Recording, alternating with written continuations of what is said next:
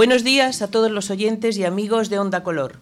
Cuando son las 10 y 4 minutos 58 segundos del día 3 de noviembre, comienza el programa La Voz de Vida, programa que realizamos los alumnos del taller de radio del aula de mayores de 55 años de la Universidad de Málaga, dirigidos por nuestros profesores Fran Martín e Inmaculada Ramírez.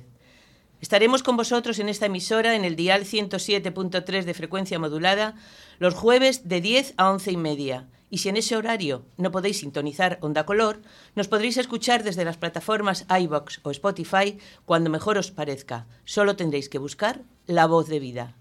Hoy, en el estudio, parece que estén revoloteando muchas y diversas emociones, como si revolotearan mariposas de distintos tamaños y colores. Digo esto porque hoy es nuestro primer programa, después del silencio de las vacaciones escolares. Bien es cierto que no es el primer programa de La Voz de Vida del nuevo curso, ya que el jueves pasado lo realizaron otros compañeros, pero para casi todos los que estamos hoy aquí es el primero. Y eso siempre añade una emoción especial a la que experimentamos cada día al ponernos delante del micrófono y establecer contacto con vosotros. Y por si fueran poco esas emociones, hoy se añaden supongo que mezcladas con algo de nerviosismo, los dos compañeros nuevos que empiezan su andadura por esta aventura que es la radio. Soy Peña Hernández y os voy a presentar a mis compañeros. Por cortesía, empezaré por los nuevos. A mi izquierda, Pepa Barrio Nuevo. Hola, Pepa. Buenos días y encantadísima de estar aquí con vosotros. Bienvenida. Bienvenida. ¿Quieres explicar a nuestros oyentes de forma breve qué aportación tienes que hacer al programa? Pues sí, mm, yo he pensado hacer un programa eh, donde le demos voz a todas las personas que tengan algo que contar. Y es así como se llamará, algo que contar. Puede ser una canción, puede ser un poema o puede ser una historia de su vida. Estupendo, nos parece una idea muy bonita. José Antonio Ortiz. Hola, bienvenido José, igualmente al equipo. Hola, muy buenos días, encantado de estar con vosotros. ¿Ilusionado? Muy ilusionado. ¿Y a ti qué temas te, gustaría tratar en, tu tiempo? Me gustaría hacer, pues bueno, eh, desde el tema de músicas eh, que me han acompañado a lo largo de la vida, así como libros, viajes, no sé, un poquito de todo. Un poquito de tu vida. qué bien. A mi derecha está Yolanda Escuder, que siempre está dispuesta a colaborar con el equipo, aunque tenga que preparar contenido dos semanas seguidas, como ha ocurrido hoy. Gracias, Yoli. Gracias a vosotros y a ti, preciosa. Debería estar aquí con nosotros nuestro hijo pródigo, Santiago González, que vuelve al taller después de un año de ausencia, pero se ha encontrado indispuesto y no vamos a poder darle la bienvenida hoy. Desde aquí le deseamos una pronta recuperación. En su lugar nos acompañará a ratitos Félix Mata, al que todos ya conocéis. Y por último, hoy, llevando el control de sonido, tengo detrás del cristal al más veterano de los alumnos del taller. Digo veterano, que no más mayor. De todas formas, aunque sea, también es verdad que soy el más mayor. José Antonio Garay, nuestro capitán. Hola, José Antonio. Hola a todos. Buenos días. Buenos días. Ojalá que tengamos un programa con una singladura feliz.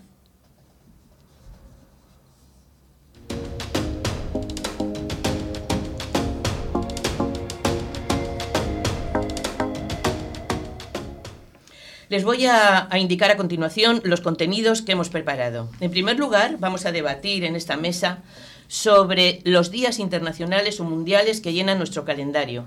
A continuación, Pepa mantendrá una conversación con un cantautor malagueño y con su guitarrista.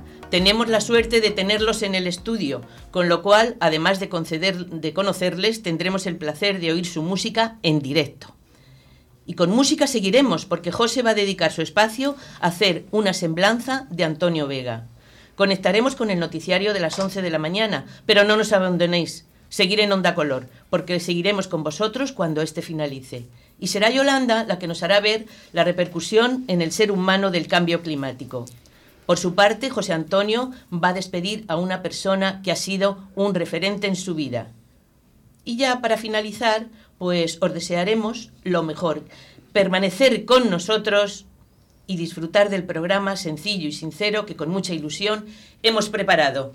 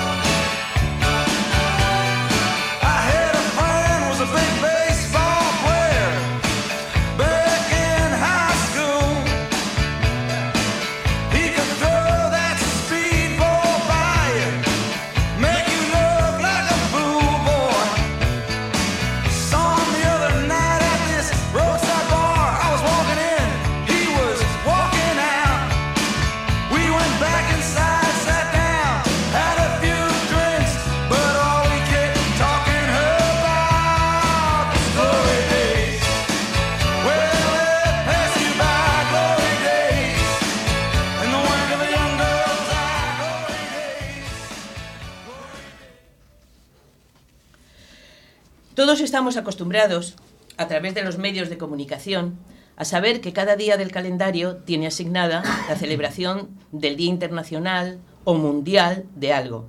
Incluso en un mismo día confluyen varias de estas celebraciones.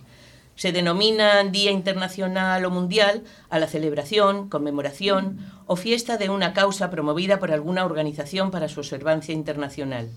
Hay días oficiales, que son los designados por organismos que pertenecen a países miembros de la ONU, y días no oficiales que se difunden a través de medios de comunicación o redes sociales. Cualquiera de nosotros puede promover que un día del calendario sea el día de algo. Hay que proponérselo. La finalidad de estas celebraciones suelen ser sensibilizar, concienciar, llamar la atención sobre un problema o una situación, para recordar momentos históricos, para honrar a protagonistas de un acontecimiento, para conseguir investigación y recursos para una determinada enfermedad, para concienciar sobre la extinción de alguna especie o sobre la sostenibilidad del planeta, para celebrar acontecimientos lúdicos, incluso religiosos, y para usar como termómetro para ver el interés que despiertan ciertos temas en distintas regiones. En este momento hay 972 días internacionales o mundiales, de los cuales oficiales son 316, tenemos 33 semanas internacionales y 92 años asimismo internacionales. Supongo que todos mis compañeros recuerdan en este momento algún día internacional que se les venga así a voz de pronto a la cabeza. Por ejemplo, Yolanda, ¿tú recuerdas alguno? Pues mira, eh, yo he celebrado y lo sigo celebrando todos los años el 30 de enero, que es el Día Escolar de eh, la Paz y la No Violencia. Correcto. ¿Y tú, Pepa, te viene así a la cabeza alguno? Pues mira, nosotros que vamos para periodistas, había un día que no sé decirte, pero me llamó la atención porque era por la protección de los periodistas, no sé dónde. Ah, muy Entonces, bien. curiosísimo, porque Sí. hay días para todo. Bueno, hay días para todo. ¿Tú a ti, José, te viene a la cabeza así a bote pronto un día internacional que celebremos mucho? Así a bote pronto, la verdad es que no se me viene ninguno. Mm, Por ejemplo, el Día del Trabajo, Por ejemplo, El buen Día de la. Mujer, el Día de la trabajadora. Mujer, Sí, sí, sí. Eh, El Día del Mundial Hombre. de la Radio, el 13 de febrero. el San Valentín, por fin, por fin. Ya. Tenemos días para todo y como dice Pepa, hay días muy lúdicos, por ejemplo. Hoy, 3 de noviembre, se celebra el Día de las Reservas de la Biosfera, de la preservación digital, del joyero y el relojero, de la digestión, de la gestión de proyectos y del Día del sándwich. Me había venido lo de la digestión porque después venía lo del sándwich. Estas celebraciones suelen ir acompañadas por conferencias, congresos, artículos periodísticos, sobre todo por parte de las organizaciones que lo proponen. ¿Qué opináis de estas celebraciones? ¿Qué, ¿Tenéis alguna opinión sobre ello? ¿Os parecen mm, interesantes? ¿Que sirven para algo? Porque, por ejemplo, hay el Día Internacional del Cáncer, o el de la enfermedad de Alzheimer, o el de recientemente creado contra el bullying escolar, o contra la mutilación genital femenina. Sí. ¿Qué opináis de esto? Pues en mi opinión son días que eh, lo que nos pueden hacer o nos pueden llevar, si de verdad estamos pendientes de ello, es a la reflexión y a la concienciación. Eh, si bien, en mi modesta opinión, como diría a Mercedes siempre, muchos de ellos están trastocados y trasnochados eh, y no siempre son de concienciación.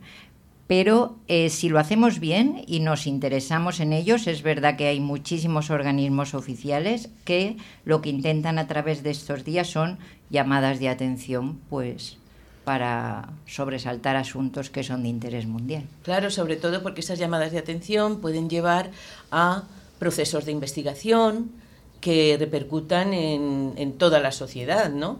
Eh, en ese caso, pues, hombre, está el Día de la Cerveza, que está muy bien también. Sí. Eh, en fin, también repercute en la sociedad. Y hay días que, bueno, eh, sería para montarnos de risa aquí la cantidad de cosas de días. Pero bueno, los importantes, importantes, los que son oficiales, yo creo que... ¿Tú qué opinas, Pepa? ¿Sirven Pues mira, para algo o no? Yo, te- yo voy a llevar la contraria, porque a mí me gusta llevar la contraria. Me parece perfecto. Entonces- Tenemos ya dos, mira. Ahí el, del- Ah, el de detrás del cristal también lleva la Y además contraria somos siempre. tocayos, o sea que bien. Mm, A ver, hay días que deberían de celebrarse o o no sé, no sé si llamarlo celebrarse, o hacer que la gente se, se conciencia que existe ese problema. Correcto. Pero la masificación a mí ya me parece una tontería. Es decir, tanto, tanto que tú has dicho que son 900, entonces la cantidad, en la cantidad se está perdiendo lo importante. Porque no todos, no todos llegan al gran público, a, a, todos, no todos nos llegan a todos. A veces hay días que para saber qué están organizando o qué proponen, tienes que entrar dentro de su página web.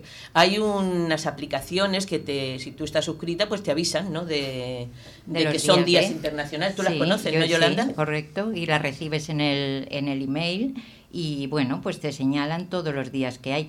Y yo un poco estoy por la contra, ¿no? Aquello de la contra, José Antonio, luego te doy la palabra a ti, pero eh, mi visión es diferente de la de Pepa.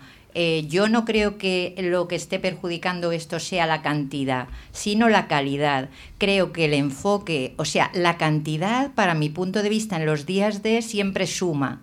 ¿Por qué? Porque hay concienciación, es crear conciencia. Ahora, la calidad de cómo se trabajan los días de, para mi punto de vista, sí que muchísimas veces resta. Claro. Es otra opinión. Sí, sí, no, No, pero yo me refería a que son tantos días que los verdaderamente importantes se diluyen. No que esos importantes no deban de estar, por supuesto, tienen que estar. Pero al ser tanto ya un poco se toma como a, a cachondeo, ¿no? El día del hombre, el día de la mujer, el día del padre, el día del niño, el día... ¿Sabe? A eso me refiero. Félix, ¿quiere? Perdón, dime, José. Eh, yo creo que al final es que hay tantos que no sabes verdaderamente dónde poner la mirada.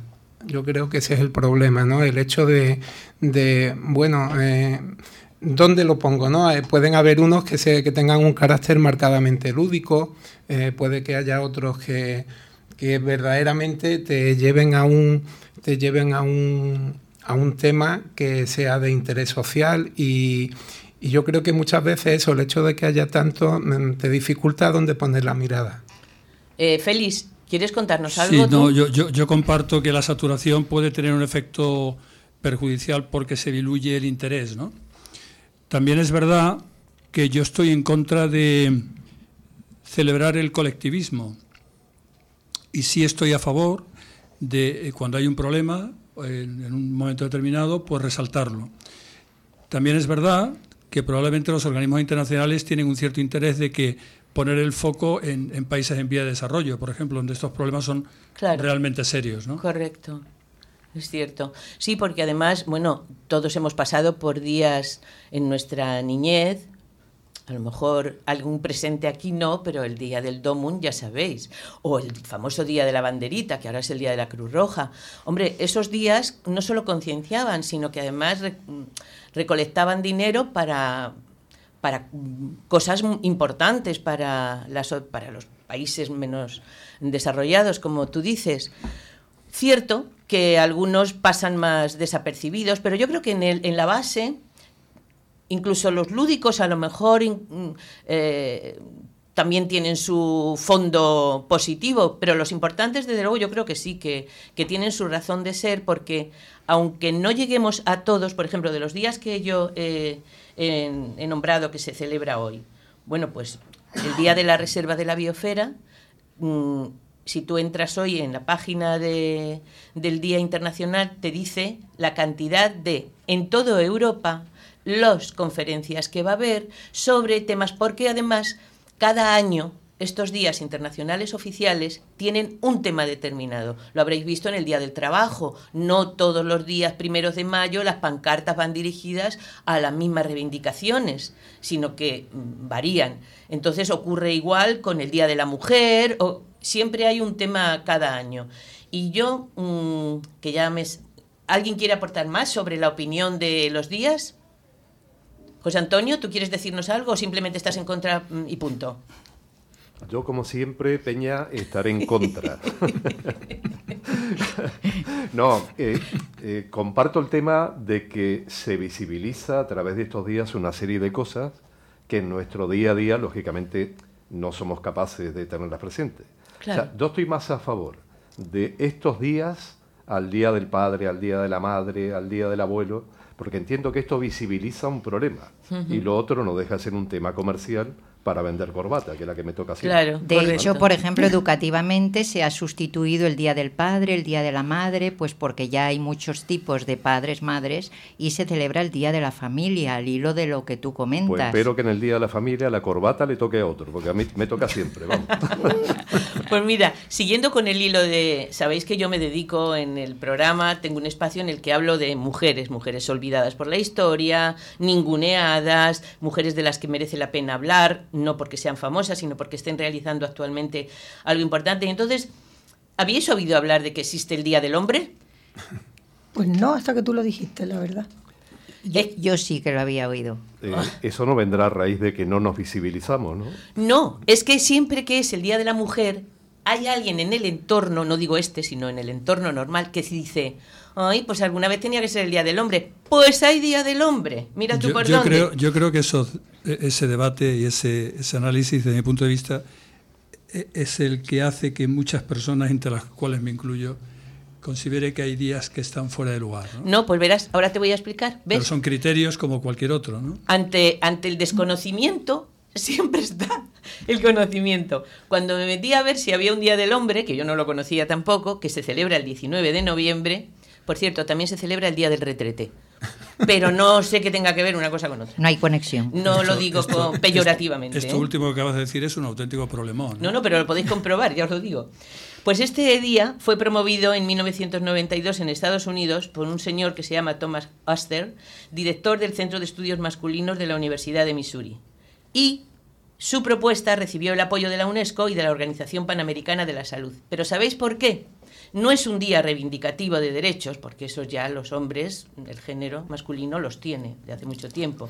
Tampoco conmemora un hecho histórico de lucha por esos derechos, porque el Día del Trabajo sí que conmemora un hecho histórico, pero era de trabajadores en general. Eran muchos más hombres que mujeres, pero las fábricas del siglo XIX en Estados Unidos tenían hombres y mujeres. Pues bien, os voy a decir las bases para en las que está fundamentado esto. Se reivindican promover modelos masculinos positivos y normalizados.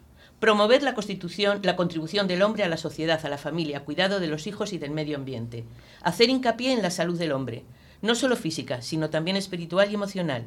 Poner de relieve la discriminación del hombre en las expectativas sociales. Mejorar las relaciones de género y promover la igualdad con el objetivo de crear un mundo más seguro y mejor, donde hombres y mujeres puedan alcanzar su potencial pleno. Eso está perfecto, ¿verdad? Bueno, pues os digo para, para terminar. En el 2016 ese día se dedicó al suicidio del hombre, a la investigación de los suicidios del hombre. Eh, otros años, que no recuerdo en este momento, a la difusión y prevención del cáncer de próstata y de testículos, a la prevención de la depresión masculina, mm, a la investigación de la mayor de por qué hay mayor supervivencia del hombre con respecto a la mujer, y creo que durante todos, en España es que no tiene trascendencia este día, pero hay países, por ejemplo Canadá, que dedican una semana entera. Y a mí me parece que esas cosas son muy positivas, aunque no tenga que salir uno a la calle. ¿Qué os parece? Feliz. ¿Qué te ¿Correcto? parece? De esto No, hablaremos yo- otro día, ¿eh? que este tema da, Da para mucho. Da, da, Ahora Sí, da de yo- sí. yo- se nos acaba el tiempo de, de comentar. ¿Por qué? Porque ahora la idea de Pepa, que es una idea estupenda, hoy nos va a traer a conocer de esas personas malagueñas que ella quiere conocer a un guitarrista y a un cantador. A ver, Es Pepa. un cantante. Bueno, cantante, un- perdón. No, no. Es, que lo de guitarra ya me he ido yo a, a otro palo. A ver, es un cantante, Sí. compositor, que viene acompañado con su guitarrista. Esa es la definición, ¿verdad, Raúl? Pues sale, Pepa. Pues bueno.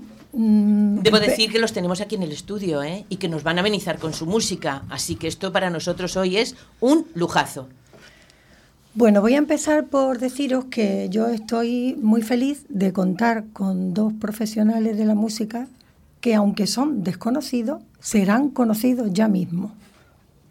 Así que yo primero quiero que ellos nos canten, que ellos toquen su música y después ya charlaremos y los conoceremos como personas.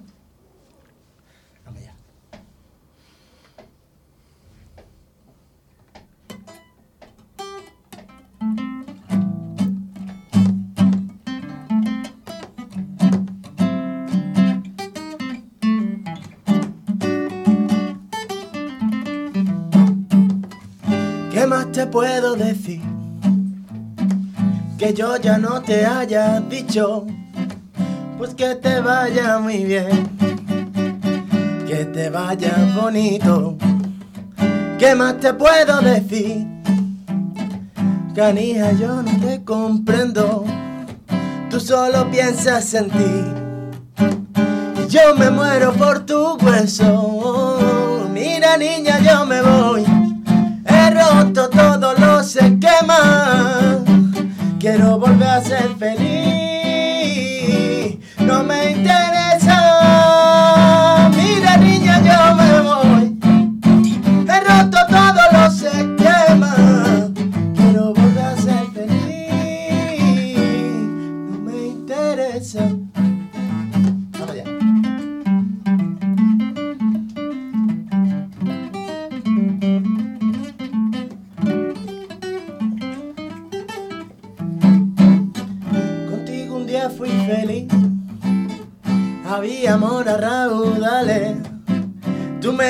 Dijiste a mí que éramos almas inmortales. Pero todo se acabó. Tus mentiras incontables. Tú te apartaste de mí. Tú me dejaste en la calle. Mira, niña, yo me voy. He roto todo,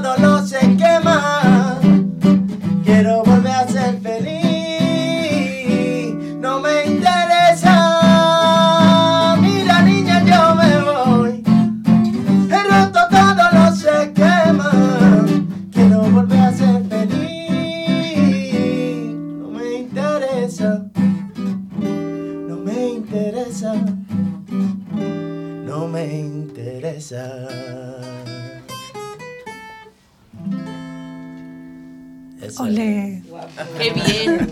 Podemos aplaudir, ¿eh? Muchas gracias. Muchas Bueno, lo primero que quiero, Raúl, es que me digas cómo se llama este tema, que es tuyo. Y bueno, cuéntanos un poquillo. Bueno, pues este tema, bueno, ante todo, buenos días. Un gustazo estar aquí con vosotros. Gracias. Igual. Este, este tema se llama Me Voy. Este tema cuenta por la historia de un desamor cuando una persona da el 100% y el otro da el 40, el 30 y esta persona que da el 100% dice hasta aquí, hasta aquí, que ya me he cansado y Pues listo. me Mira, voy. yo me voy. y me voy. Yo quiero, mm, primero quería que tanto nuestro oyente como aquí los compañeros te escucharan. Pero ahora quiero yo poner un poquito en situación a la persona, al niño primero, Raúl es un niño introvertido, tímido, inseguro, le da vergüenza todo y se relaciona poco. Su mejor compañía es su lápiz y su libreta, y acude a ellos cuando tiene algo que contar una tristeza, una alegría, un desamor o un amor. Y sin saberlo, está fraguando su mundo interior, está creando un pozo de sabiduría que un poco más tarde florecerá. Casi adolescente ya, por imitación de su hermano mayor, quiere aprender a tocar la guitarra y lo, hace y empieza a relacionarse a través de la música y empieza a cantar. Raúl se va sintiendo cada vez más seguro. Canta y toca la guitarra con sus amigos. Raúl pierde el miedo y la timidez. Un día decide que quiere ser compositor y cantante. Bueno, Raúl, estamos en el momento en el que tú ya pierdes el miedo y compones, que ya lo hacías desde pequeño, y cantas. Mm, cuéntanos cuándo decides eso, qué pasa en tu familia cuando tú dices que quieres ser cantante y, bueno, Bueno, lo mío, mi vida ha sido como una montaña de emociones y como, como me has podido describir, que ha sido una maravilla. Eh, yo de partir a ser una persona súper tímida, que, que es que eh, yo en mi vida pensaba que me iba a dedicar a esto, un día me da un chispazo.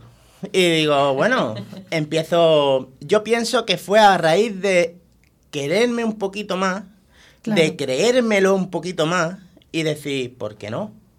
Empiezo a cantar canciones de otros cantantes, empiezo a, a pues a sacar un poco de mí hacia la gente y la gente me decía, oye, pues no lo haces tan mal. Hombre, es que te tiraste un montón de años ahí acumulando sabiduría Claro. dentro de ti, Claro. mirando hacia adentro y ya luego... pum. Lo que pasa es que como yo en ningún momento pensaba que esto se podía llevar a cabo, eh, empecé un poquito tarde.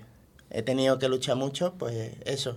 Hay miedo escénico, hay muchos nervios, eh, poco, como he dicho antes, en creer en mí.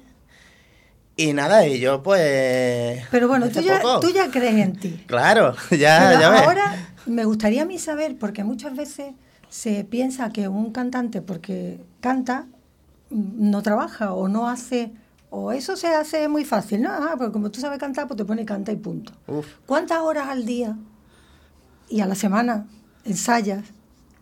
A ver, yo, eh, yo estoy pendiente toda la semana de, de si tengo una letra nueva, que si tengo que mirar un poco los temas que vamos a representar, vamos a hacer nosotros en cada bolo. Eh, todos los días le tengo que echar un rato. Y aparte, todas las semanas, siempre que podemos Paco y yo, eh, quedamos mínimo una vez o dos, depende de, la, de cómo estemos y echamos dos o tres horitas, por lo menos. Mm. Pero todas las semanas, Y con el boli y la libreta todo el día, ¿no? Yo tengo el móvil cargadito de letras, de cosas, de frases que ahora mismo no tienen sentido, pero que en un futuro pues se puede convertir en un tema nuevo. Oye, ¿y en tu familia hay alguien que canta o eh, no? Bueno, eh, que yo sepa, profesionalmente nadie. Lo único que eh, antes que yo está mi hermano, que está allí en Madrid, que tiene discos, tiene sus Ah, cositas, mira. sí, eh, su grupo se llama El Callejón del Loco, está, y es el único que, que sí. ¿Mayor que tú o- Mayor, mayor, mayor que yo. Sí, un poco es tu, es tu modelo. Es cuando él empieza a cantar y a tocar la guitarra, tú como que te, Sí. te entra el gusanillo. Sí, claro, lo, lo fácil en esto es decir, yo tengo mi referente que es mi padre, o es mi madre, Sí. o es esto. Yo en mi referente siempre ha sido mi hermano, porque él tenía todo lo que yo no en su Tú lo momento. admirabas, ¿no? Claro, yo no tenía. Yo, mi hermano iba siempre, ¡ay, Francis, Francis! qué, qué- qué tío más perita! ¡Qué bien canta! ¡Qué bien lo hace! Todo el mundo le, le idolatraba, todo, ¡ay, ay, ay! Y yo estaba allí, que dice, ¡ay, qué lo distinto que sois tu hermano y tú! ¡ay, qué distinto! Pero Raúl, eso dice muchísimo de ti, que tú has sabido salir Sí, y, sí, sí. y mostrarnos a todos lo que vale.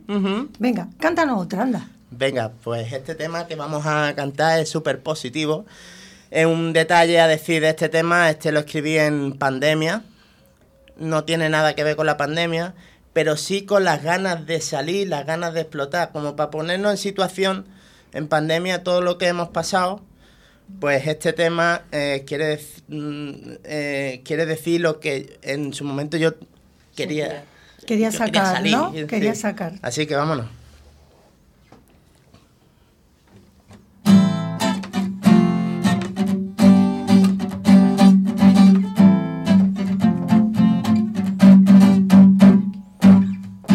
Ya se fueron todos los males. Yo me voy con mi compadre. Ya me he puesto la sonrisa del fin de semana. Ya estoy listo para ir a la calle. Que ya no pienso en el pasado. Allí quedó todo lo malo. Que las heridas se cerraron para siempre yo. Prefiero andar para el otro lado. Que ya ha tirado la moneda. Salga lo que ella quiera. Que seguro gano yo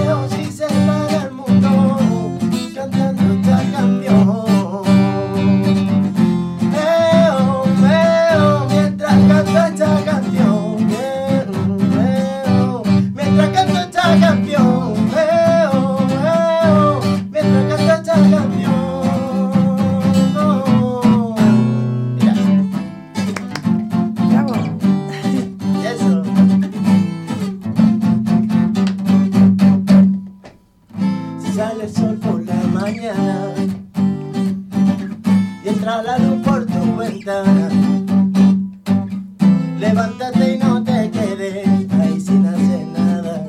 Hoy vas a hacer lo que te dé la gana. Una botella para el camino. Para brindar con los amigos. Disfruta hoy que la resaca ya vendrá mañana. Hoy canta, ríe, baila y salta.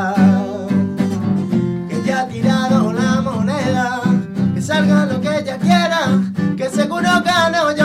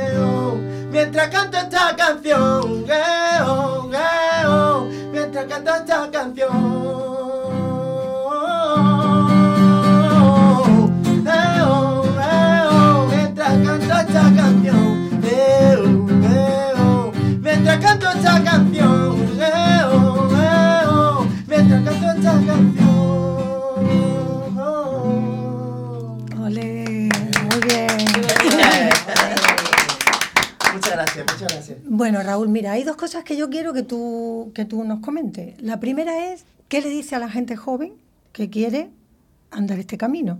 Que es duro.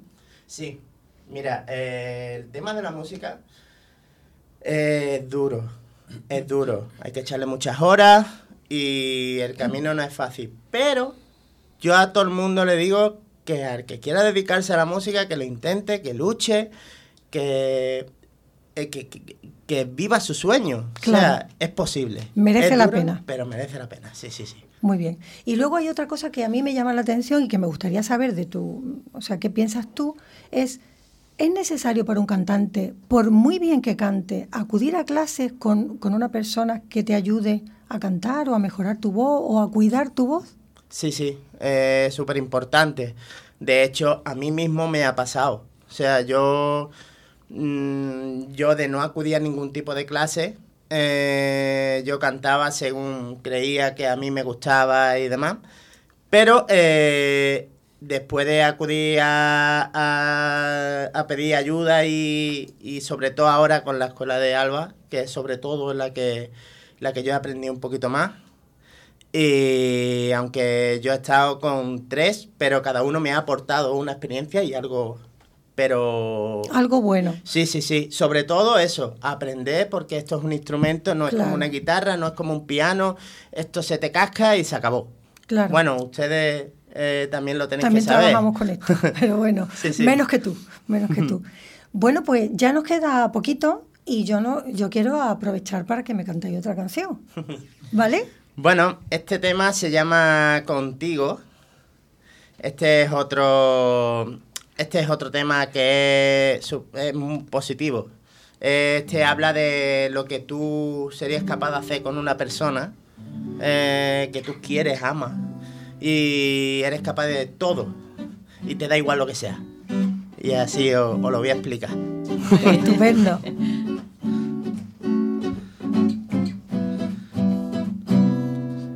Si quieres vida mía, daremos un paseo por el Edén.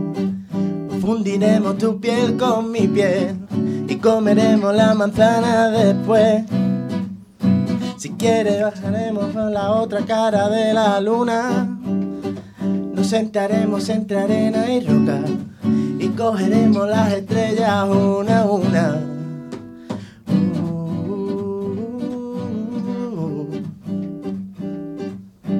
Uh, uh, uh,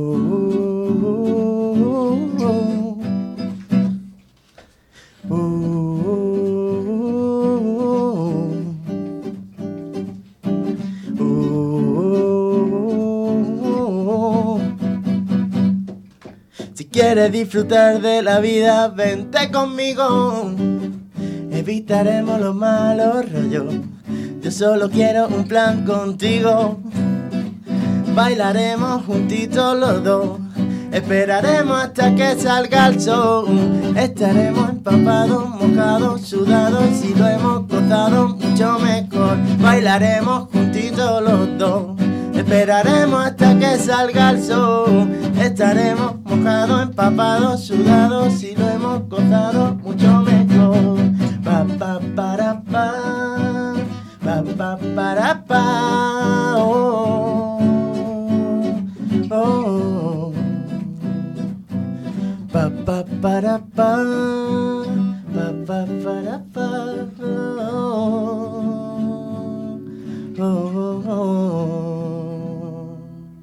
Qué bien, Bien, qué maravilla. qué bonito. Qué bonito. Todas las gracias. Oye, una última cosa antes de despedirnos. Eh, ahora que no, no nos escucha nadie, ¿cómo andamos de amores? Eh, yo, estoy, yo estoy enamorado hasta las trancas. Sí, ya se nota, esta canción no se puede escribir si no estás enamorado, está claro. Enamorado, enamorado. Pues ha sido un verdadero placer contar contigo aquí con nosotros y con tu acompañante, el guitarrista Paco. Paco. Ha sido un placer de verdad, lo hemos disfrutado muchísimo y os deseamos lo mejor. Pues muchas gracias, el placer es nuestro de haber podido venir y compartir con todos vosotros esta experiencia, que es muy gratificante, me lo he pasado muy bien, todo estupendísimo. Gracias, igual Sois nosotros. maravilloso. Muchas igualmente, igualmente. Yo creo que ha sido Gracias. gratificante para todos. Muchas gracias. Muy bien. Como veis, la música es algo que forma parte de nuestras vidas de una forma íntima e importante. Y hoy tenemos un programa muy musical, porque ahora José nos va a hacer poner en marcha nuestros recuerdos. Nos va a hablar de un cantante que dejó huella en la música de este país, en su vida y creo que en la de muchos de nosotros también. Nos hablará de Antonio, de Antonio Vega. José, cuando tú quieras. Vale, gracias. Eh, para mí, bueno, la música es un arte, es un, es un generador de sensaciones, de emociones. Escucho música desde que tengo uso de razón y recuerdo desde pequeño la música que nos acompañaba en cualquier desplazamiento, en cualquier viaje en coche con mi familia, unas veces en compañía de alguna emisora de radio, otras con algún cassette. Teníamos la banda sonora que siempre nos acompañaba. A la edad de 12 o 13 años comencé a escuchar música de manera habitual en casa de un buen amigo con su estupenda colección de vinilos. Su hermano, algunos años mayor que nosotros y con un gusto, musical excelente, me inoculó el veneno de la música y jamás me he librado de él. Me dio a conocer cantantes y grupos que me han acompañado desde entonces. Uno de esos grupos era Nacha Pop. Escuchaba los temas que componían su primer disco. Me gustaba esa energía rabiosa, urgente, esa guitarra acelerada. Pero cuando llegué a la cuarta canción del disco, caí rendido ante aquella bonita melodía. Se iniciaba con una línea de bajo y un bonito solo de la guitarra eléctrica. Daba entrada a un bonito medio tempo que comenzaba con aquella frase, un día cualquiera no sabes qué hora es. La chica de ayer se convirtió en un himno generacional, representante de lo que fue la movida madrileña. Ese nuevo movimiento social y cultural que tuvo muchos excesos y se llevó por delante a muchas personas víctimas de ello, si bien nos dejó muchas bandas y muy buenas canciones. Como dato curioso, comentaros que en algunas prestigiosas revistas musicales consideraron esta canción con el paso del tiempo la segunda mejor canción del pop español, superada únicamente por Mediterráneo de Joan Manuel Serrat. En Nacha Pop cantaban y componían Antonio y su primo Nacho García Vega. Las composiciones de Nacho siempre fueron festivas y alegres, con un punto muy hedonista, mientras que las de Antonio siempre tuvieron un carácter más intimista, más reflexivo, más poético. Después de sacar varios discos y teniendo una andadura más bien irregular con luces y sombras, decidieron poner punto y final después de siete años de trayectoria, cuando estaban en uno de sus momentos álgidos, con la grabación de un disco en directo que hacía balance de esa época. Llegado a este punto, Antonio tenía ganas de intentarlo por su cuenta. Estaba decidido a grabar su primer disco en solitario, al igual que estaba decidido a salir de sus adicciones. en esa época y tras la salida del grupo, estaba pasando una de sus peores rachas. Pero a pesar de ello, la inspiración llega y poco a poco van saliendo las canciones. No me iré mañana, su primer disco salió en el año 91. Está pleno de buenas canciones que después siempre le han acompañado en su repertorio. La última montaña, Tesoros, Mis dos amigos, Se dejaba llevar por ti, a la que todo el mundo conoce como Azul, al ser la primera palabra de esa canción. De todas, de todas ellas me quedo con la canción Esperando Nada.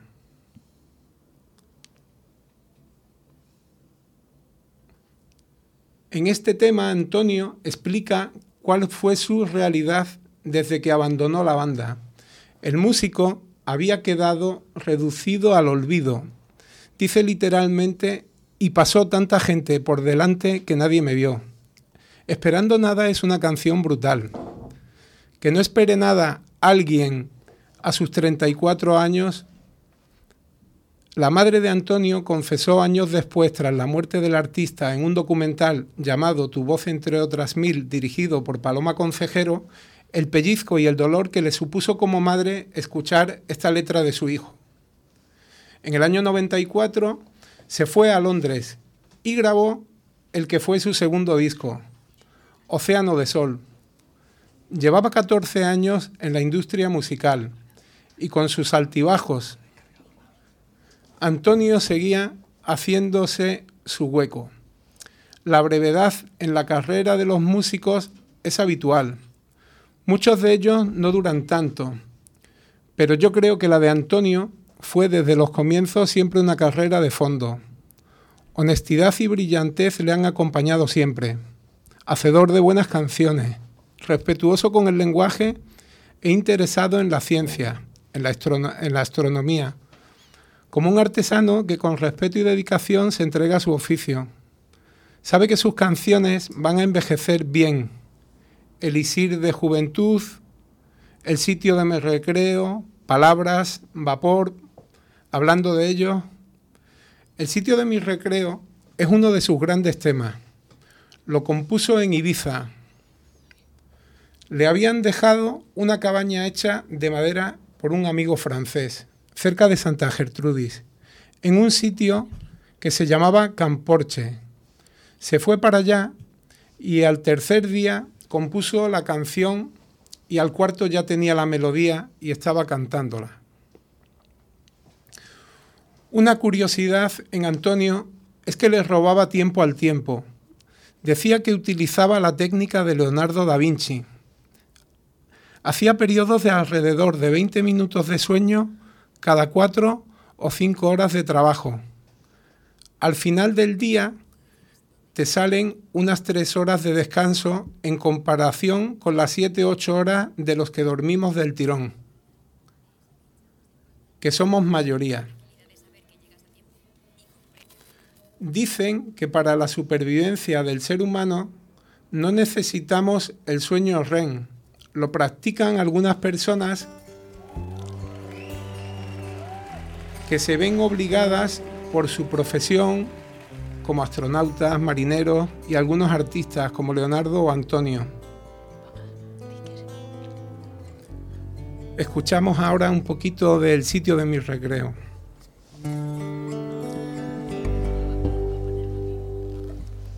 donde nos llevó la imaginación, donde con los ojos cerrados se divisan infinitos campos, donde se creó la primera luz, germinó la semilla de cielo azul. Volveré a ese lugar donde nací de sol, espiga y deseo. Son sus manos en mi pelo, de nieve, huracán y abismos, el sitio de mi recreo.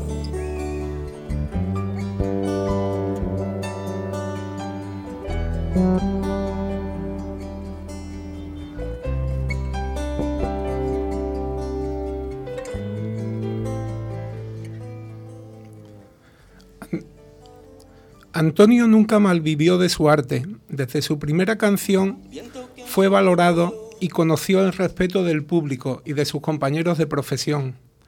En el año 97, estando todavía con la que era su primera mujer, Teresa, y apuntados a un programa de desintoxicación con metadona, se fueron a vivir a una casita en Guernica y les encantó la zona.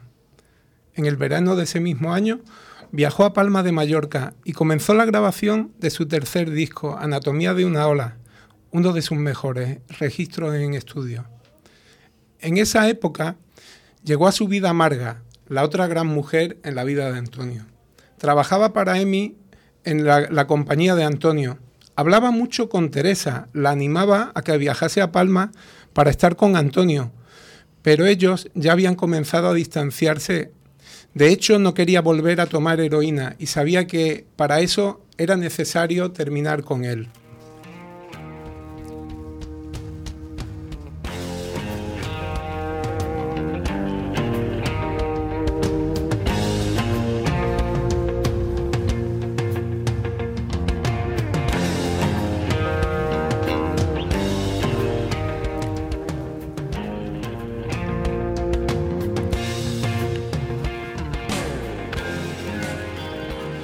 Romper con alguien que quieres es una de las cosas más difíciles que hay en esta vida.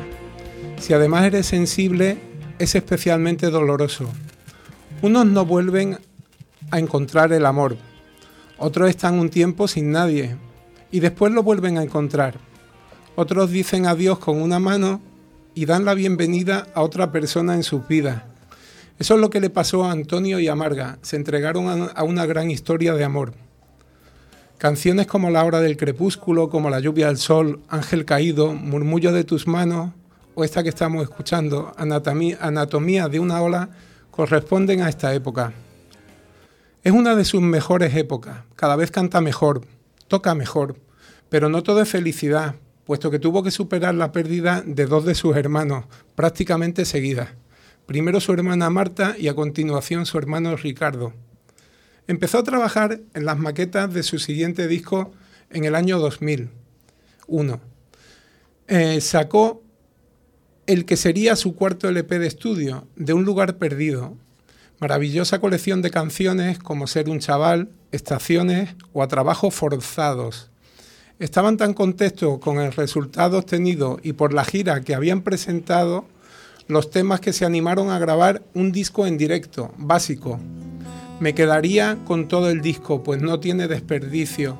Pero si tengo que elegir algún tema, me quedaría con una décima de segundo de su época de Nacha Pop y por supuesto con la fantástica A Trabajos Forzados, imprescindible. A trabajos forzados me condena. Mi corazón del que te di la llave. No quiero yo tormento se acabe. Y de acero reclamo mi cadena. No concibe mi alma mayor pena. Su siguiente trabajo será Escapadas en el año 2004. En ese disco recopilaba colaboraciones hechas por Antonio con otros artistas, unas veces cantando a dúo con ellos o haciendo en solitario versiones de otros autores. Hay una mezcla muy curiosa de artistas, Amaral, Serrat, Jarabe de Palo, Secreto, Los Chunguitos. A mí me sorprendió especialmente lo de Los Chunguitos. Hizo la versión de Me quedo contigo, a petición de Marga, que siempre intentaba sacarlo de su zona de confort y veía que podía hacer el tema propio, como así sucedió. Pero en el 2004 eh, fue un año fatal para Antonio, pues fallece Marga y Antonio parece que se va a quedar para siempre sumido en la tristeza y en la oscuridad. La pérdida de Marga supuso un, mazazo brutal para el artista. Perdido su amor, su apoyo, básico para tenerlo estable, entra en un espiral de drogas y enfermedades de la que su entorno duda que vaya a salir. Os dejo con Me quedo contigo.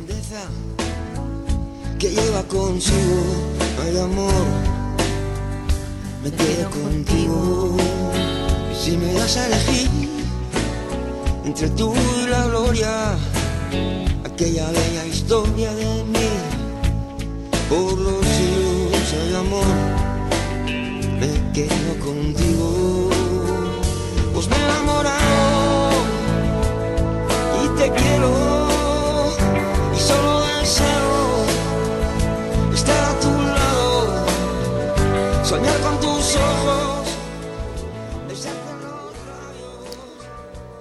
Cuando todo parece perdido, empieza a tocar de nuevo. Nace en el artista un sentimiento de deuda hacia Marga, de no poder abandonar, y decide consagrar su vida entera, o lo que le quede de ella, como dice el propio Antonio, a la figura de Marga. Comenzó a trabajar como un poseso, y en su, en su compañía discográfica le dieron libertad total para hacer lo que quisiera.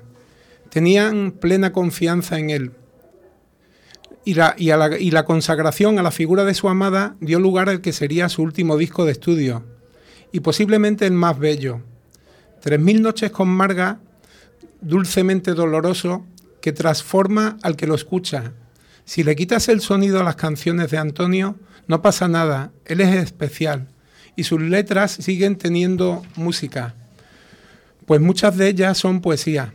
Como dice una de las canciones de este disco, yo siempre seguiré por aquí, te espero.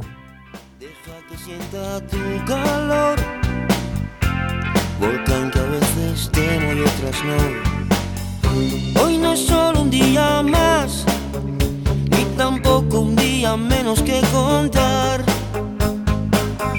Es un sueño que me hace sudar, recostado entre tus brazos hasta despertar.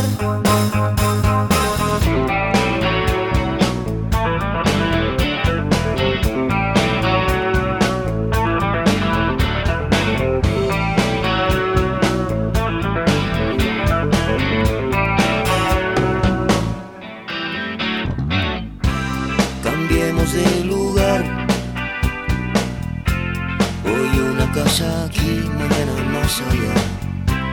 Ajenos a la vecindad. Pareja de rebeldes en cautividad. Tregua para la pasión. Tregua para compartir dolor. He querido haceros esta pequeña semblanza de, de Antonio Vega, pues para mí ha sido una de esas personas que siempre me ha acompañado en, en la vida. Eh, no sé si a vosotros os ha, os ha podido os ha podido pasar lo mismo que a mí. Aprovecho y para saludaros y, y hasta el próximo. Nos ha pasado a todos. Qué pena que se fuera tan pronto. Un grande, has traído un grande. Os dejamos ahora eh, con Antonio Vega hasta que empiece el noticiario de las 11. subvencionada por la Consejería de la Presidencia, Interior, Diálogo Social y Simplificación Administrativa de la Junta de Andalucía. Son las 11 de la mañana, la hora en la que mucha gente va a clase para sacarse el graduado escolar.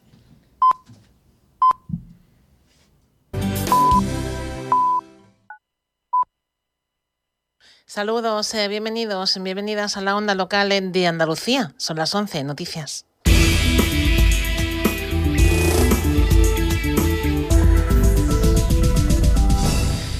Salvamento Marítimo busca a 12 personas migrantes que habrían volcado a 18 millas al sureste del Cabo de Gata, en la provincia de Almería.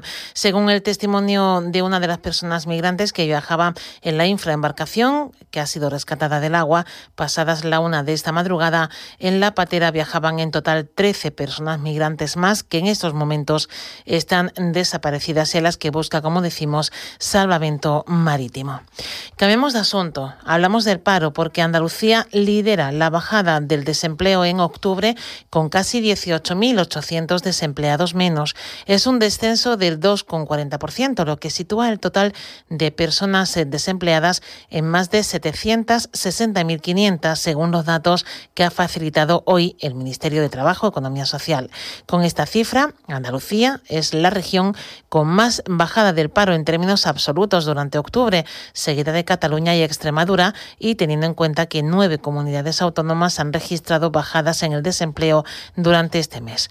Desde UGT Andalucía valoran positivamente los datos del paro de octubre, pero piden la implicación de la Junta de Andalucía para que la juventud no sufra el mayor índice de paro. También llaman la atención sobre la situación insostenible de los parados de larga duración para quienes piden programas especiales de empleo y que encuentren una salida laboral. También reclaman a la patronal que suba los salarios para que las personas trabajadoras no sigan empobreciéndose. Juan Carlos Hidalgo es secretario de Relaciones Laborales y Empleo de UGT Andalucía. Instamos al Gobierno de la Junta de Andalucía para que, por un lado, eh, se tomen medidas que ayuden a estas familias que difícilmente puedan hacer frente a la situación, teniendo en cuenta el incremento del IPC, y por otro lado también a los empresarios para que se sientan a negociar las, subidas salariales eh, en los convenios con el objetivo de que los trabajadores y las trabajadoras no sean eh, los sufridores de esta crisis. Nos vamos ahora hasta Huelva, donde los ecologistas denuncian un nuevo derrame de residuos tóxicos en el vertedero de Nerva.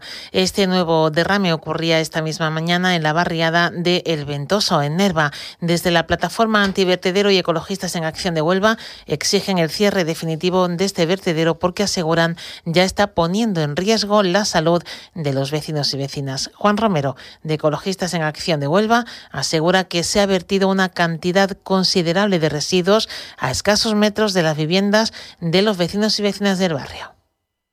Es un episodio más de derrame de residuos por las carreteras, es un episodio más de los malos olores, de los vertidos, de los incendios, pues lo que exigimos es el cierre definitivo del vertedero y sobre todo que la Junta de Andalucía haga una auditoría, porque sabemos perfectamente que han abierto muy pocos expedientes, abren una investigación, pero después no concluye en nada y es un vertedero que ya está poniendo en riesgo la salud de las personas. Son muchas irregularidades y es un vertedero inseguro. Con estas palabras, desde la plataforma piden que se abra una investigación y que se exijan responsabilidades. Aumenta el crédito al consumo. El volumen de crédito de las familias españolas se pidieron para aplazar gastos aumentó en septiembre al mayor ritmo desde que hay registros para ese mes del año. En concreto, el crédito al consumo se ha disparado en 1.543 millones de euros entre agosto y septiembre, una cifra que coincide con un escenario de inflación históricamente elevada que roza el 9% y una dura cuesta de septiembre tras un verano marcado por un gasto récord. Del exterior, Rusia justifica el uso de armamento nuclear, una declaración de Moscú que se da en un contexto marcado por las acusaciones de Rusia sobre el posible uso de una bomba sucia por parte de Ucrania, algo que Estados Unidos y gran parte de la comunidad internacional han interpretado más bien como la antesala de un ataque de falsa bandera por parte de las tropas rusas. Es todo por el momento. La información regresa actualizada a las 12. Sigue en su emisora municipal o comunitaria. También recuerden en nuestra página web.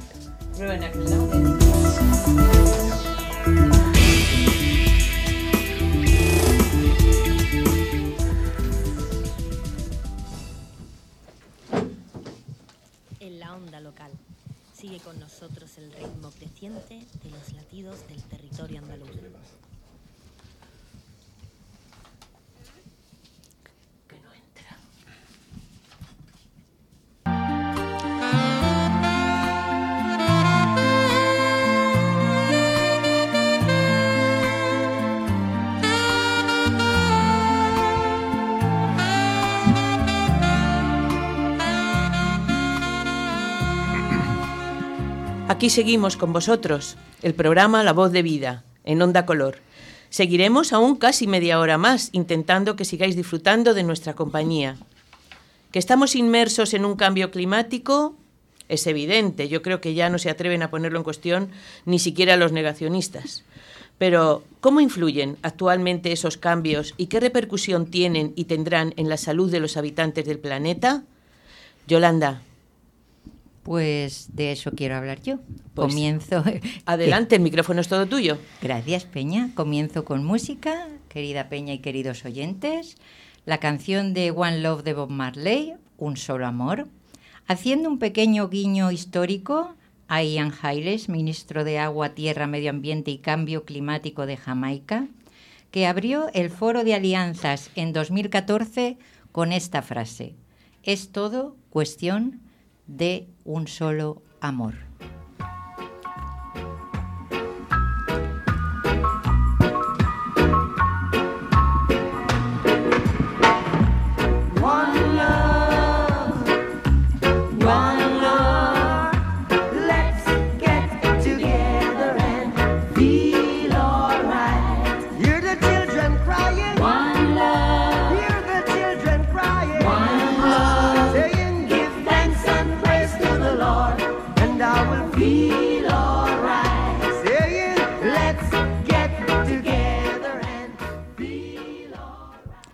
Me planteo que quizá amar el planeta y amarnos a nosotros mismos formen parte de un solo amor, algo que los seres humanos tenemos que trabajar porque sigue siendo asignatura pendiente para conseguir que esta conexión que hoy traigo al programa sobre cambio climático y salud nos funcione. Mi amiga Pilar, seguidora nuestra, me mandó la semana pasada esta idea y me pareció interesante contarla. Hace nada, The Lancet publicaba su séptimo informe anual denominado Cuenta atrás sobre salud y cambio climático. Y creo que nos plantean tomarnos definitivamente en serio esto tan poético del One Love. Detrás de la publicación de The Lancet hay 99 expertos de 51 instituciones de salud y clima, entre las que se incluyen la OMS, la Organización Mundial de la Salud, y la OMM, que es la Organización Meteorológica Mundial.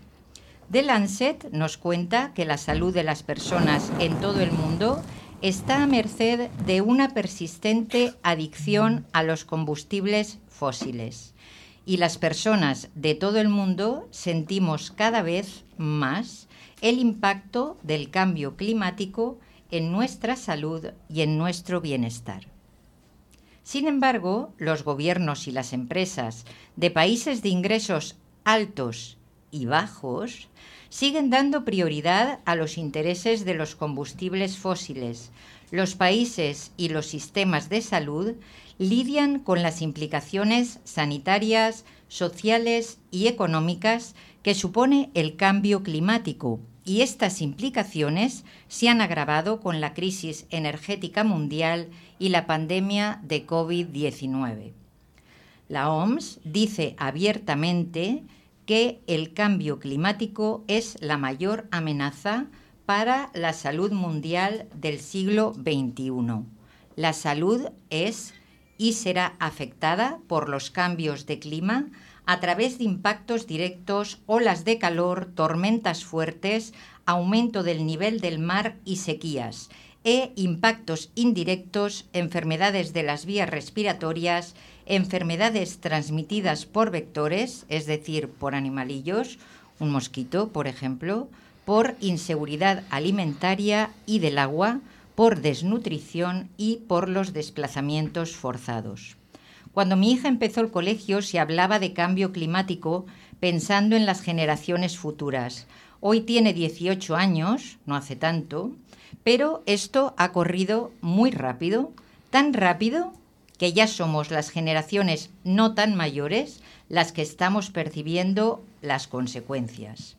Hay palabras de la Organización Mundial de la Salud que son estremecedoras, como por ejemplo, el cambio climático tiene el potencial de socavar décadas de progreso en la salud mundial o el cambio climático está matando a la gente en este momento. Lo dijo Campbell Lendrum, actual coordinadora del Programa de Salud y Cambio Climático de la OMS. Nosotros, los humanos y nuestras cosillas. La ambición del ser humano, con licencia para todo, de lo bueno y de lo malo. ¿Qué importancia tiene ahora lo perdido y lo ganado? Las cartas están boca arriba y el mundo está boca abajo. Y tú y yo, y tú y yo, y tú y yo. Nosotros y el mundo. Y tú y yo, y tú y yo, y tú y yo. Nosotros. Pues nosotros y el mundo hablando de salud y cambio climático.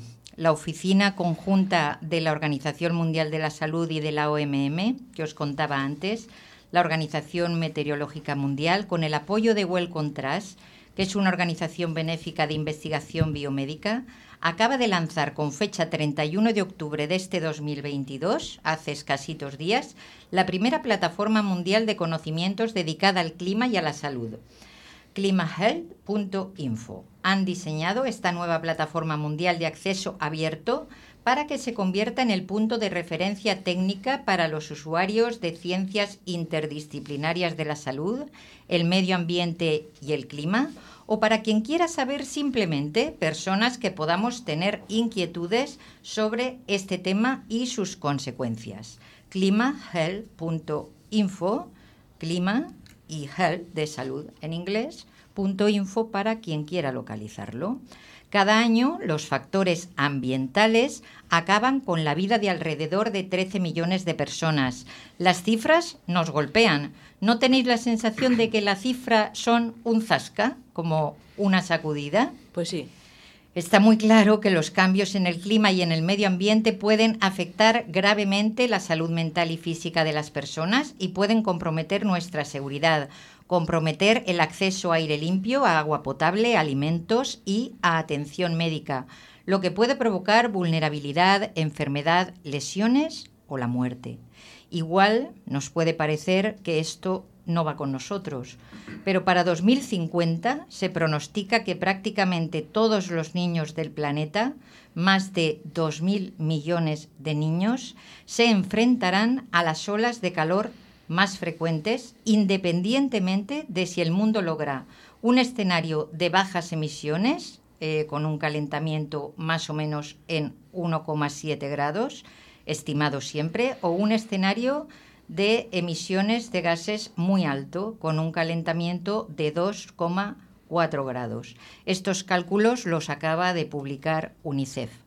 El retraso en la adopción de energías limpias ha dejado a los hogares, es decir, nos ha dejado dependientes de combustibles sucios, vulnerables al aumento de los precios de los combustibles fósiles y abocados, por tanto, a la pobreza energética, expuestos a niveles peligrosos de contaminación del aire derivada de los combustibles.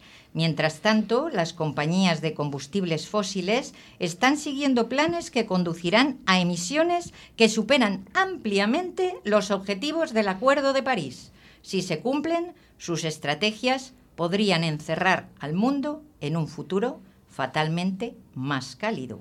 A pesar de estos daños para la salud, gobiernos y empresas continúan priorizando los combustibles fósiles en detrimento de la salud de las personas.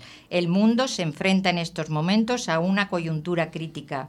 Ya no hablamos de la salud del planeta, hablamos de nuestra salud. Os recuerdo aquello de un solo amor, one love. Sin embargo, en la respuesta a esta coyuntura crítica se pueden esconder nuevas oportunidades. Así nos lo proponen los que saben y abordar el cambio climático podría ser la mayor oportunidad para la salud mundial del siglo XXI. Muchas de las intervenciones necesarias para mitigar y adaptarse al cambio climático aportan enormes beneficios para la salud y para el bienestar humano.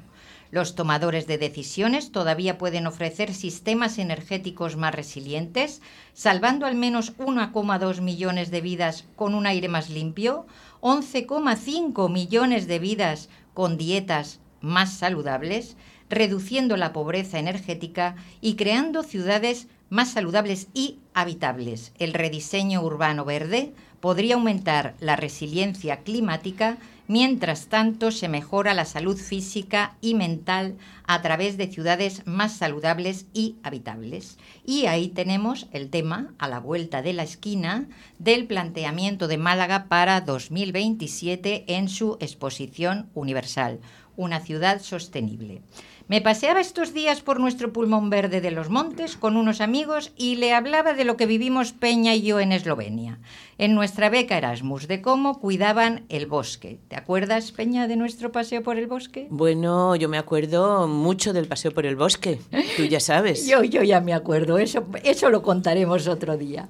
Y nos explicaban la importancia que tiene la educación forestal para la vida y nos contaban cómo la educación forestal la tienen totalmente integrada en el sistema educativo.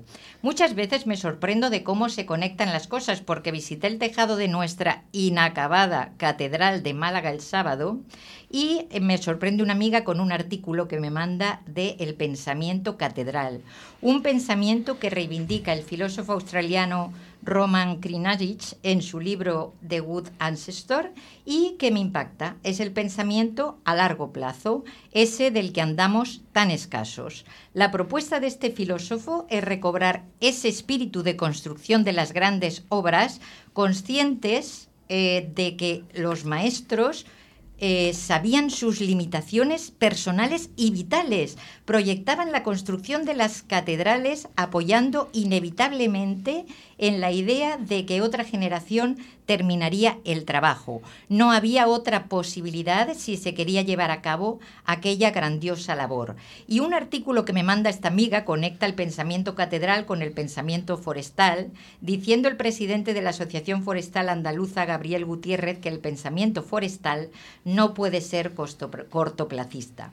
Pues quizá nos haga falta bastante pensamiento catedral para conseguir lo que el informe de Lancet nos marca, que es una respuesta alineada, centrada en la salud, que aún puede asegurar un futuro en el que las personas, las poblaciones del mundo, no solo puedan sobrevivir, sino prosperar. Dejemos aquí sueltos algunos rayitos de esperanza.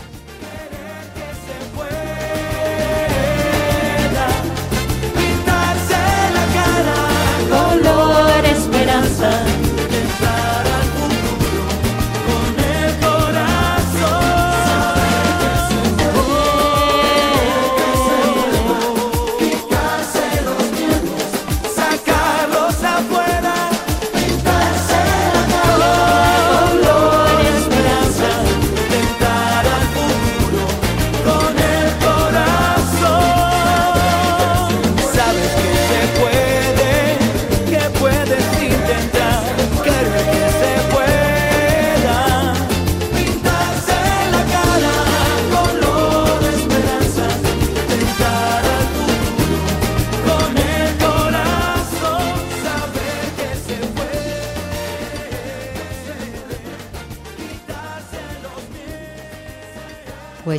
Parece, doy paso a mi compañero José Antonio.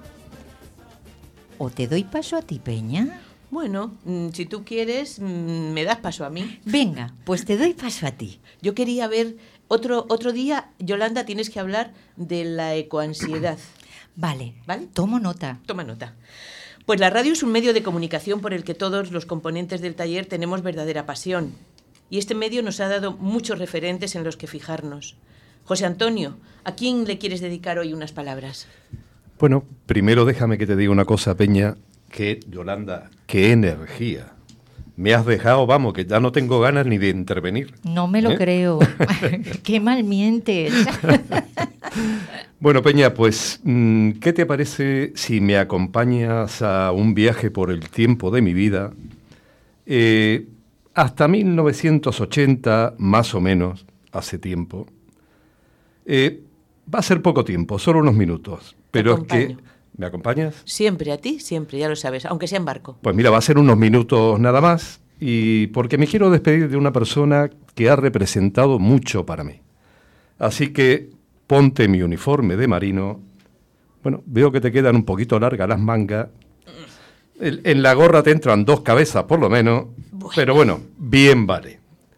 Imagínate un barco mercante de la compañía Cansa, en el puente de mando de ese barco va un muchacho de 23 años que yo tendría de aquella. En ese momento era el oficial de la guardia que va desde la medianoche hasta las 4 de la madrugada. Cuánta soledad. Me lo has quitado. La peor de todas las guardias. La llaman la solitaria. Porque no hay nadie, todo el mundo está durmiendo. Pues si me estás viendo, estoy solo, con un cigarro en una mano, cosa rara en mí, y una taza de café en la otra. Estoy mirando al horizonte en todas sus direcciones. No se ve nada, todo oscuro. La soledad, como tú has dicho, es mi única compañía. Bueno, la soledad y un pequeño transistor que si lo ves está ahí detrás, una pequeña radio que además por la distancia a la costa no se sintoniza bien. El sonido no es muy bueno. Son las 12 de la noche, estoy solo y de repente se oye esto. Estamos, mm, estamos aquí para aprender. ¿Para aprender qué?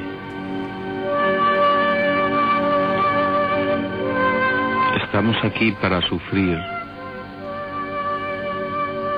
Para sufrir, ¿por qué?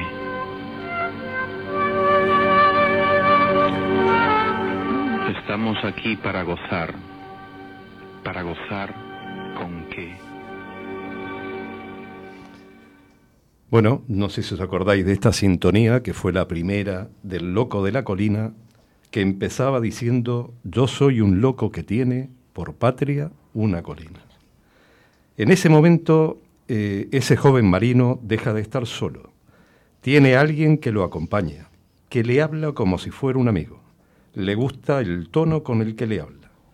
Ese personaje de las ondas se convierte en su amigo invisible, en su fiel compañero de todas las noches. Cuando Jesús habla, él le contesta. Los temas son geniales, típicos temas que presagian una larga noche de charla. Lo mejor de la conversación del loco eran esos largos silencios que marcaban el preámbulo de una frase brillante. En la radio fue el rey de los silencios, después en la tele fue el rey del vacilón de costado. Una noche después de uno de sus silencios dijo, el loco más loco de todos es un marino que navega con la intención de alcanzar el horizonte, porque es una utopía inalcanzable hasta para un viejo lobo de mar. Jesús Quintero lo sabía perfectamente. Él era el más cuerdo de todos los locos, en esa lucha por alcanzar la utopía del horizonte. Los marinos decimos que los cristianos cuando se mueren van al cielo. Los vikingos iban al Balaya. Los viejos lobos de mar no van ni al cielo ni al Balaya. Se van a descansar al horizonte. Yo sé que el loco de la colina, al final de su vida, y después de tanto navegar por las ondas, nos estará esperando en ese horizonte, porque ha navegado con miles de marinos. Les ha servido de compañía en esa soledad tan profunda ha navegado las millas suficientes como para ser ese viejo lobo de mar que en sus últimos días alcanza la utopía del horizonte.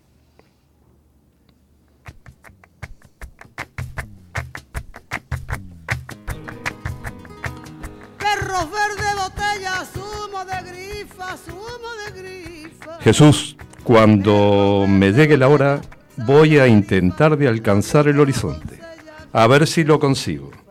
Vamos a tener todo el tiempo para seguir charlando, como compañeros de soledades y de silencio. Lo mismo que cuando era ese joven marino que navegaba por el Mediterráneo. Me vas a esperar con un vaso lleno de hielo, bueno, y algo más que hielo. Cuando era joven y estaba de guardia, tomaba café porque no me quedaba más remedio. Un buen cigarro en la otra mano. Total, la salud en ese momento ya no nos va a preocupar tanto con algo de música de fondo como esta canción que compuso tu amigo Joaquín Sabina, la canta una de tus musas preferidos, María Jiménez. La canción se llama Los ratones colorados. Sí, porque además del loco ha sido un perro verde, un ratón colorado, pero eso es otra etapa de nuestra historia. Abogado del diablo, rey sin corona, rey sin corona. Abogado del diablo, libero en zona, pongamos primo que hablo de tu persona. Asignatura pendiente del corazón de la gente, del vacilón de costado. Qué criatura tan decente, los ratones colorados, asignatura pendiente del corazón de la gente, del vacilón de costado. Eso sí, Jesús. En este programa yo estoy acostumbrado a navegar con rumbo de ida y vuelta. Pero me han dicho que si por casualidad alcanzo la utopía del horizonte, que me olvide del rumbo de vuelta. Vagamundo sin falta de ortografía.